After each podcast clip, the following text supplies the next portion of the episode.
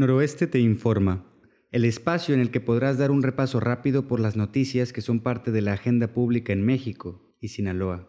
Hoy es lunes 14 de junio de 2021 y estos son los temas de los que debes estar enterado porque son parte de la conversación pública. Soy Josar, del periódico Noroeste. Bienvenidos. Rubén Rocha Moya se convirtió en gobernador electo después de recibir la constancia de mayoría. Además de ganar la gubernatura, Rocha Moya se convirtió en el candidato de Morena con mayor porcentaje de votos en todas las gubernaturas que se disputaron. Después de la muerte de un turista que intentaba subir a El Faro, en Mazatlán, Protección Civil decidió cerrarlo de manera temporal.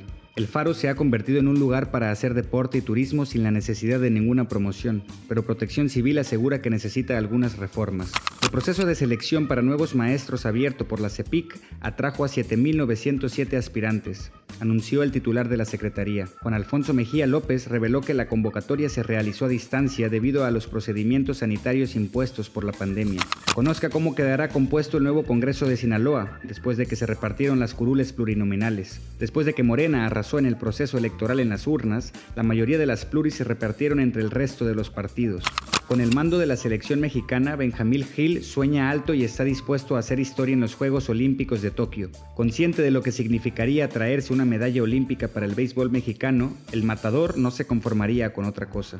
El cantante Lupillo Rivera recibió una andanada de críticas por la mancha que quedó en el lugar donde se había tatuado el rostro de Belinda. Las críticas provocaron la respuesta airada de Rivera, que entre más contestaba, más se hundía en la provocación.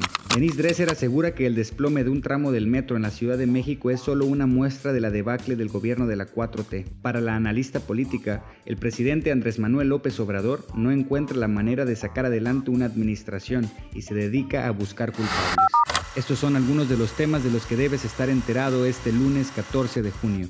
Esta y otras noticias más las encuentras en el sitio www.noroeste.com.mx. Muchas gracias por escucharnos. Hasta mañana.